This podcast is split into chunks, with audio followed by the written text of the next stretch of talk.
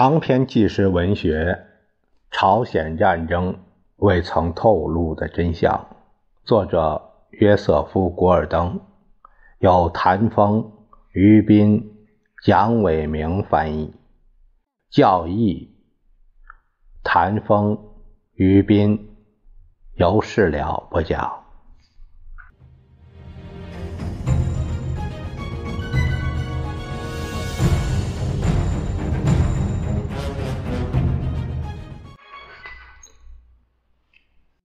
我们接下来第是第十五章，呃，下面的内容，题目是雷戴维斯的任务。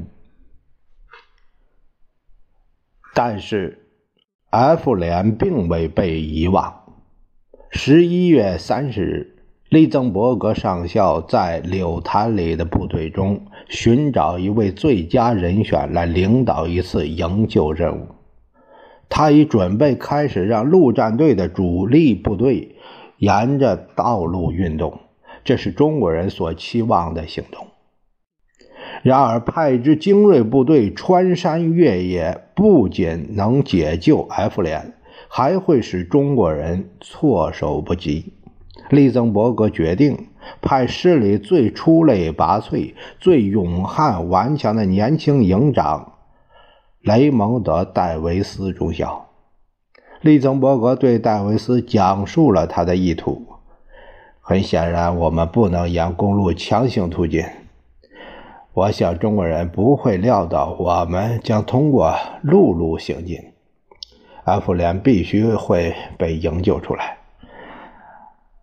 德东领官必须守住，准备明天上午行动。戴维斯立即。着手准备，他把病号和能走的伤员挑出来，让他们把该营的车辆在路上排成纵队，然后顺手整顿突击部队。每个士兵携带四餐的食品，一行军水壶的水，额外的弹药。他所关切的是带什么样的食品。现在士兵们最清楚在。寒冷中，什么东西嚼得动？大部分都挑选了罐装面包、水果。如果把它们塞到挨着腹部的军服上衣里边，就不会冻病。戴维斯把他的迫击炮部队人员增加了一倍，以分担这些沉重的负载。部队中的每个士兵要额外携带一枚八十一毫米迫击炮弹，每个齐装满载的陆战队员要负载一百二十磅，甚至在平地和好天，这也是一匹驮马的负载。戴维斯的士兵在华氏零下二三十度的天气里已经度过了三个星期，除了冻得硬邦邦的野战食品外，很少吃到其他的东西。由于在封冻的土地上刨散冰坑，所有的人都有肿痛的裂口。由于陆战队员体格训练的缘故，士兵们初来朝鲜时。都精干灵活，现在平均每人体重都减少了二十磅。当雷戴维斯观察他的部队时，他看到人们由于疲劳和饥饿，面容憔悴，偶尔还有冻伤的白色痕迹。他让士兵们按营的队形列队，告诉他们。必须做的事：夜间徒步翻过一些险峰恶岭，仅能从携带的东西中得到补给，营救 F 连，然后坚守主要补给线，解救两个陆战团。他们嘟囔着表示赞同。第一营便从柳潭里进入山区，他们的首要目标是一座。在公路以东一千码左右，名为一四一九高地的小山包，绝好据守的中共部队顶住了飞机、大炮和正面的攻击，已经顽强地坚守了三天，整整一天，士兵们都在溜滑的山上攀行，常常在冰雪中手七并用，还不断遭到中共军队火力的猛烈袭击。在一次激战中。莱斯利·威廉姆斯中尉率领的一个排与中国人展开了白刃战，并粉碎了抵抗。这时已是晚上七时，伸手不见五指。戴维斯看了看温度表，气温之低使他感到震惊：零下二十四度。这个。他的华氏这个是零下二十四度，那摄氏就是零下三十一度啊！一天的奔波使他的士兵疲惫不堪，沉重的军服里汗水淋漓。戴维斯用几分钟时间看了一下地图，思索片刻，然后做出了决定。如果在这种严寒中穿着这样湿透的内衣在这里过夜，明天就动弹不得了。这样做是自己找死，而最好的做法是接着推进。戴维斯命令约瑟夫·库凯巴中尉率领的 B 连在前面开路，营指挥机构紧随其后，以加强指挥。戴维斯披着大衣蹲下来，仔细看了看指北针，确定了行军的方向。部队随即进入了茫茫黑夜之中。尖兵以南部一颗明亮的星星作为确定方位的补充手段。戴维斯后来多年以后他说：“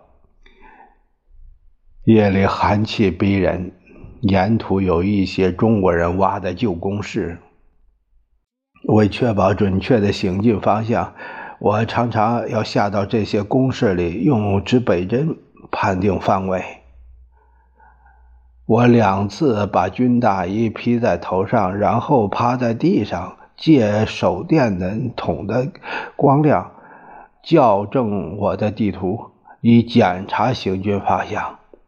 我把头对准一个方位物，然后关上手电。掀开大衣，走出工事，判定方向。可我常常记不起我在大衣里干了些什么，而是站在那里茫然发呆。周围的两三个人会说上几句话，这时我就会忘记了我正在做做的什么事。我不得不走下工事，从头再来一遍。所有的人都不得不三番五次的找你。好弄清楚要干什么。严寒使我们完全麻木了。走过小路的陆战队越多，路面就越滑。我们滑下坡的那个地方底下就是岩石，没有树根，斜坡是硬邦邦的冰，像坐滑梯一样。嗖的一下就碰到底了。气温之低，海拔之高，使得化学饮水完全不能，甚至生火也无济于事。士兵们只好吃血解渴。他们把干袜子、腰垫放在腰部，呃，这个是因为他放腰部是防止。这个背带擦伤，还要想着每隔几个小时就换一次。戴维斯吃的是干燥的饼干，除此之外，所有食品都冻得硬邦邦的，无法化开来吃。这天晚上，某些时候，当部队穿过深雪。翻越一连串山脊时，戴维斯试图向尖兵传话，要他们暂停前进。他担心他们是在径直走向敌人主力的部队。但每次只传过两三个人，便有人说：“闭嘴，别出声。”只好到此为止。所以我不得不竭尽全力赶在部队前面。这时我已上气儿不接下气儿，但我却使他们停止了前进，改道走上该走的路。凌晨两点三十分。部队抵达通往 F 连的主要山脊的顶峰，在最后几码的行程中，我们不得不手脚并用，紧紧抓住树根、草根，防止滑回下面的冰雪小路上去。戴维斯决定就地停止前进，而不是试图把黑夜与 F 连联系在一起。F 连没有通讯设备，戴维斯也不希望他的救援部队在黑夜里不被认为是中国人而被打死，但他也担心陆战队员睡着。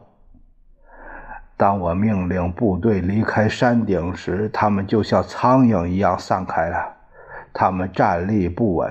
我不禁为部队的极度疲劳深为担忧。我命令每个连都组织一个由三名军士组成的小组，使部队进入阵地，并在拂晓前几个小时里来回巡视，使部队中有人保持警觉。中国的狙击手在这几个小时里从远处偶尔向该营射击，一发冷弹几乎打中戴维斯。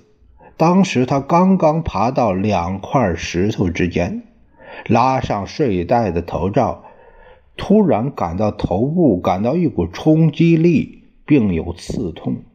原来是一发强弩之末的子弹穿透了布层，擦伤了他的头皮。第二天早晨拂晓。这是 F 连在弹痕累累的山头的第六天了。戴维斯的营穿过安行地段，走向主阵地。巴巴远远地看见了他们，他瞥了一眼，就知道那些戴着兜帽的人是陆战队。他可以看见，在几百尺以下的主要补给线上。卡车正沿着蜿蜒崎岖的山路向南驶向下碣隅里。戴维斯的士兵走进福克斯高地时，穿过了中国攻击者的遗骸。一位名叫谢福的笨手笨脚的中士喊着：“上校，快到这儿来，让你看样东西。”中士弯下身。从一个坑道里拖出一大块东西，原来是一个中国士兵。戴维斯问：“他死了吗？”“还活着，眼睛还在动，浑身上下只有眼睛还可以动。”F 连的环形防御圈外还发现有六个快要冻死的中国人，后来都死了。抵达福克斯高地后，巴伯和戴维斯马上统计了一下伤亡情况。F 连有二十二名重伤员，必须把他们抬到山坡下面等候的卡车上。有两名士兵因紧张过度而精神崩溃，必须用临时制作的拘束衣加以控制，但在撤离前。两个人都死了。撤离福克斯高地之前，巴布上尉统计了一下五昼夜战斗的代价：二十六人阵亡，八十九人受伤，包括七名军官中的六名，还有三人失踪。巴布连的幸存者愿意下山到主力的部队那去吗？不。爸爸说：“他们要和戴维斯的营留在福克斯高地上，协助守住德洞岭关，直到陆战一师最后一辆卡车穿过这里驶向安全地带。就在雷戴维斯中校前去解救 F 连时，利曾伯格下属的其他部队就准备撤离柳潭里，向南运动。两天的激战后，战斗减弱了。中国人显然保持了两天战斗休整再战的安排，这是因为他们糟糕的补给系统所必须采取的方式。中共军队在野战中得不到空投食品和弹药的支援。如果一个士兵耗尽了他的携带物品，不管是打光了子弹还是吃光了食物，就不得不撤出战斗。一个中国人受了伤，就等于被判了死刑。史密斯将军指出，他将被遗弃而被冻死。陆战队可以听见中国伤员的叫喊声，随着他们被冻僵而死，喊声便逐渐的消失了。另一方面，尽管天寒地冻，受伤的陆战队员还是得到了照料。陆战一师作战处的阿尔法鲍泽上校后来认为。如果中国人拥有足够的后勤支援和通讯设备，陆战队将不可能逃离长津水库。陆战一时不过是侥幸而已。史密斯谈到的医疗技术之一是军医们用嘴融化冻住的吗啡注射器，设在柳潭里，由团军医。切斯特·莱森登海军少校领导的医院采用了这个方法。莱森登的工作条件极为不利，步枪的榴弹打穿了他的帐篷，而且由于伤员众多，一些人不得不放在外面的草垫上盖上防水帆布。长津水库的鏖战结束以后，莱森登医生对芝加哥每日新闻的凯斯·比奇讲述了他所遇到的问题。所有的东西都冻住了，血浆冻住了，瓶子冻裂了。我们不能使用血浆，因为它无法变成液体。而且注射器都被威力堵住了，我们不能给伤员换副副料，因为我们必须戴手套工作，使手不至于冻坏。我们不能为处置一处伤口剪开伤员的衣服，否则他就会被冻死。事实上，如果我们不去管他，他常常反而会更好些。你从来从未试过把伤员塞进睡袋里吧？一些伤员在雪地里连续躺了七十二小时，然后被拉出来，绑在卡车的散热器上。我们到达下雨里时。判定伤员死活的唯一办法是看他的眼睛是否活动，他们都冻得像木板一样硬邦邦的了。十一月三十日下午，陆战一师接到了撤离柳潭里的命令。这一天，中国人加强了对防御圈的压力，部队逐步撤回了村庄。仅仅在重要的高地上保留了阵地。经过一夜的计划讨论，决定把作战行动分为两部分：一是前往营救 F 连并坚守德栋领关；二是把该团的其他部队和装备经主要补给线南下，撤至下碣隅里。尽管阿尔蒙德将军强烈反对，史密斯将军仍宣布。绝不放弃他的装备，史密斯说：“他要我烧掉和破坏装备，还有补给。说我在撤退时可以由空投重新获得补给。我对他说：“我的运动迅速将取决于我撤出伤员的能力，而且我必须且战且退，因此不能摒弃装备。所以我打算带我的大部分装备。”阿尔蒙德没有再争辩。罗伯特·塔普莱特中校的营主要的任务是夺取。并坚守由柳潭里向南的主要补给线两侧的制高点，保障主力部队由此南下。利曾伯格上校精心安排了行军序列，队伍以陆战队在柳潭里的唯一一辆坦克为先导，一个炮兵紧随其后。该连每前进数千码就停下来，占领临时发射阵地。以为后卫部队提供火力掩护。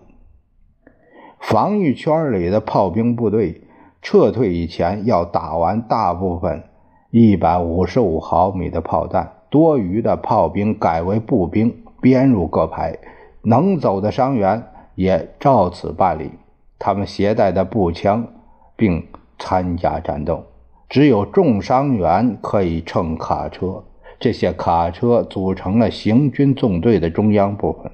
利曾伯格做出了一个严峻的决定：陆战队在突围中还会遭到更多的伤亡，而且他还要拉上 F 连的幸存者。所以，陆战队在柳潭里埋葬了八十五名阵亡者，因为卡车空间有限，无法腾出地方把他们运出去。这个下面作者有一个备注说，根据1953年停战协定，这些遗骨被运回了美国。塔普莱特的开路营离开了柳潭里，踏上积雪覆盖的公路，去攻打主要补给线两侧的高地。后面是小心翼翼的行进的卡车。和能走的伤员，一位幸存者回忆说：“我没走三四码就跳到路边的石头后面，开枪打一些中国佬，以免他们打我。由于老往石头和冰块上跳，我的膝盖都撞得稀烂，疼了好几个月。天气寒冷至极，以致士兵们的脚都冻在了他的靴底上。”脱袜子时把皮都揭了下来。后来，会因失血而死亡的伤员，也因血液凝结、停止流动而得以幸存。看到血液凝固以前冻结是不可思议的。该团军医莱森登少校后来对凯斯比奇说。凝固的血液是深褐色的，而这东西却是粉红色的。夜行军继续行进，中国人此时加紧了反击。宋时轮将军似乎认识到猎物正在逃脱他的罗网。这天晚上，陆战队又出现几位勇士，使中国人遭到通缉。上士威廉·温德里奇带领一个班离开前沿一个阵地，力图阻止中国人打开一个突破口。在几分钟里，十二人中七人负伤，包括头部中弹的温德里奇，但他仍然坚持战斗，然后跑回连指挥部请求支援。已撤出他其他的士兵，这时子弹就击中了他的腿部，他仍然再次拒绝包扎，对士兵们说：“没时间了，不过是个小窟窿。”他又在队伍中奔波了一个小时，终因失血过多而死亡。在以后的三天里，陆战队。与中国人混战不已，为每个高地、每条山脊决着争夺。猛烈的反击都在晚上进行。第一天晚上，中国指挥官有效地指挥着部队，他们的部队充分使用了后三角队形的优点，以班为单位，同时攻击美军阵地的中段和侧翼，推进到手榴弹投掷的距离以内。陆战队竭尽全力进行战斗，他们退下来，重新组织，再度战斗。单个的步枪手和机枪手不止一次地坚守在濒于失守的阵地上，以他们的生命有效地掩护了陆战队同伴的撤退。二等兵巴里莱斯特多年后甚至不知道营救他生命的中士的名字，他们连死伤也惨重，与另一个连合并了。尽管士兵们在同一战壕同甘共苦，但他们彼此介绍从未超过帕特和查理这样的称呼。莱斯特说：“在头天晚上，也许是第二天晚上，我记不清了，什么都搅在一起了。我们五个人分别的侧翼，一个高地大约二十五码长的那个陡坡上。”我们在三四个小时的时间里与中国人来回互射，他们冲上来，激烈的扔手榴弹，接着又退下来。我们打得他们屁滚尿流，小腿中了一枪，疼得要命，血流了一地，最后不流了，因为冻住了。呃，或是看护兵后来这样告诉我：不管怎样，中国人一次次的冲得近。我们的弹药快打光了，所剩无几。我们知道该转移了。这位中士是我那天下午碰到的，他腹部受了重伤，而且肯定伤了他的脊骨，因为他说他的腿动不了。把你们弹夹给我，呃你们所有的弹夹，赶快返回下面的主要补给线去。他喊道。我留在这里养护你们，我们依从了。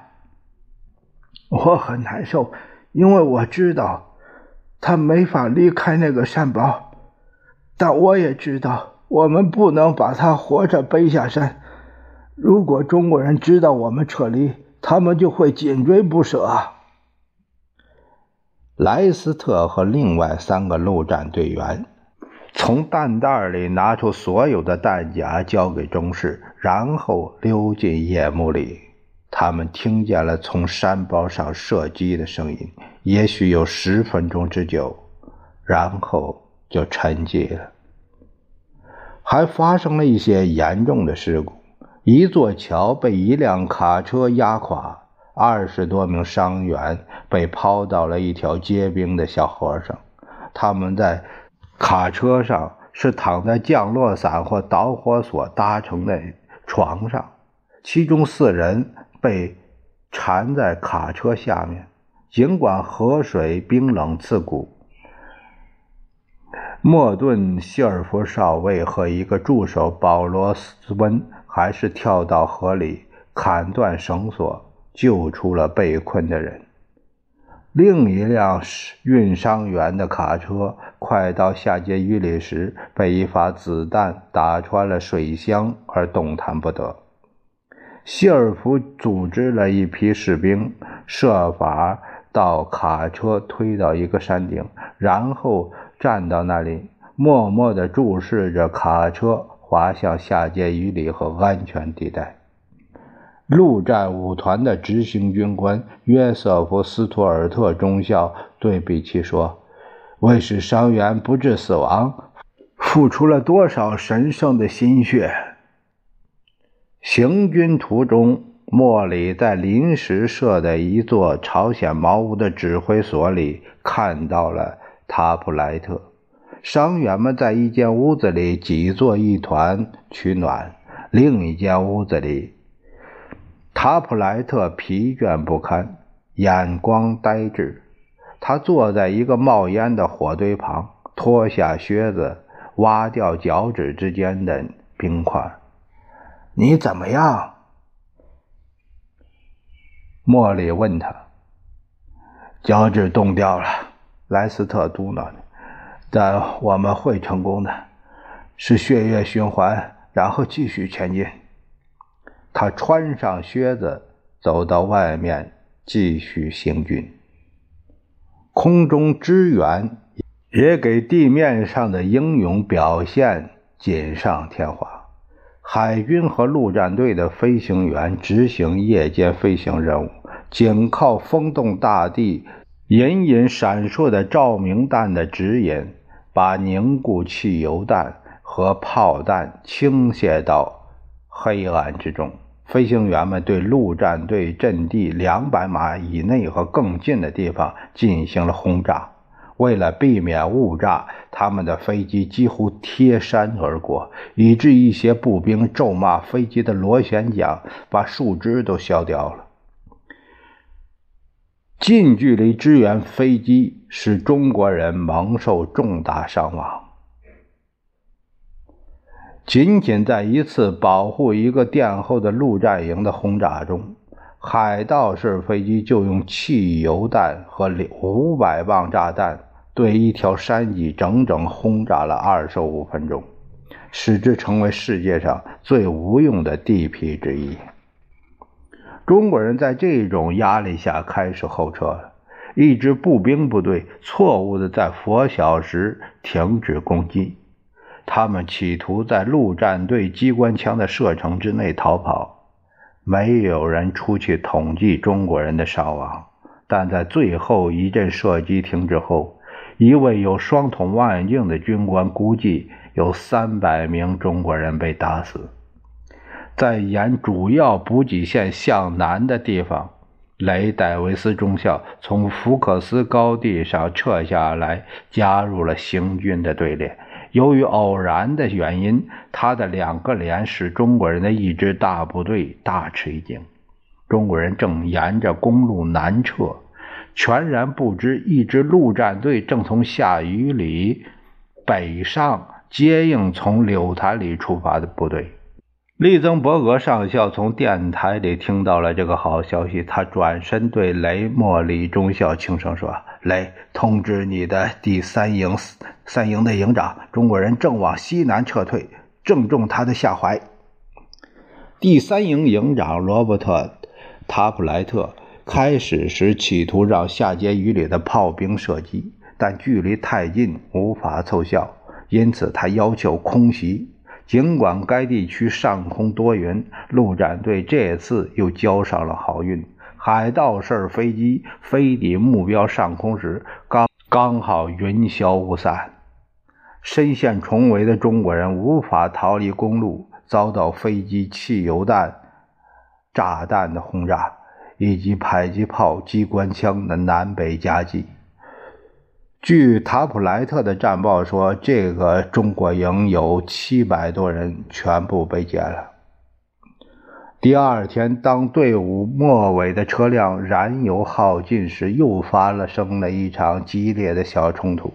但是，十二月三日晚七时，陆战队的首批人员出现在下界隅里郊区时，柳潭里突围以来最激动人心的时刻来到了。有人命令队伍停止行进，陆战队员们安静下来，或者是因为疼痛，精神肃穆庄严，站成操练队形。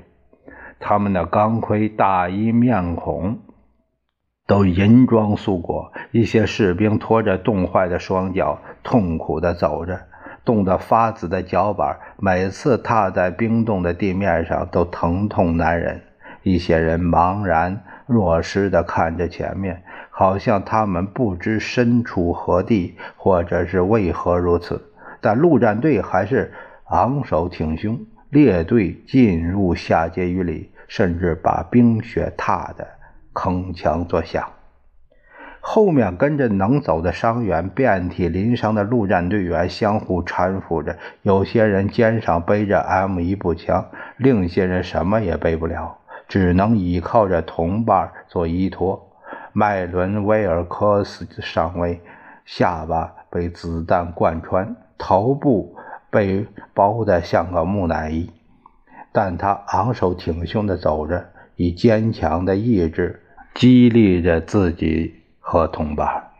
再后面就是车辆，很多车上装着昏迷不醒的伤员，他们被固定在引擎盖上的担架上，有些就放在金属板上。总共有一千五百人，其中约三分之一是冻伤着。海军陆战队史学家林恩·蒙特罗斯他写道：“他们之中很多人开始时都茫然若失、稀里糊涂；另一些则面无表情、毫无目的的东游西逛。但也有少数人精神受到刺激，而这不是睡个好觉、吃些热饭就能医好的。”伤员立即被送往医疗帐篷，其他部队则去参帐篷喝热咖啡。阿尔法鲍泽上校当晚在下碣隅里与史密斯将军和其他军官一起坐在一顶医疗帐篷里，他们突然听到唱陆战队军歌的声音。我看着史密斯将军，鲍泽说：“呃，我说。”我们的问题了结了，我们完成了任务。第二天，当一些饱受苦难的中国人零零散散地从山里出来投降时，陆战队员们有些幸灾乐祸。一些中国人说他们已经断粮四天，很多人没有鞋子穿。凯斯比奇和一位陆战队中尉正开着吉普车。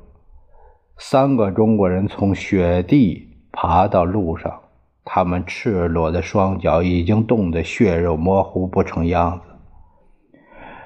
我就愿意看到他们这个样子。那位中尉毫无怜悯地说：“我真希望那些狗仔们都冻死。”在从柳潭里开始的跋涉过程中，下碣隅里几乎给人以一个避难所的假象。艰难困苦到此终止。事实并非如此。陆战队抵达下碣隅里，不过是完成了离开山区的艰苦跋涉的第一步。他们还需继续跋涉，先到古土里，然后到海上。但纵观陆战队的历史，没有什么更甚于柳潭里突围途中经受的艰辛。困苦了。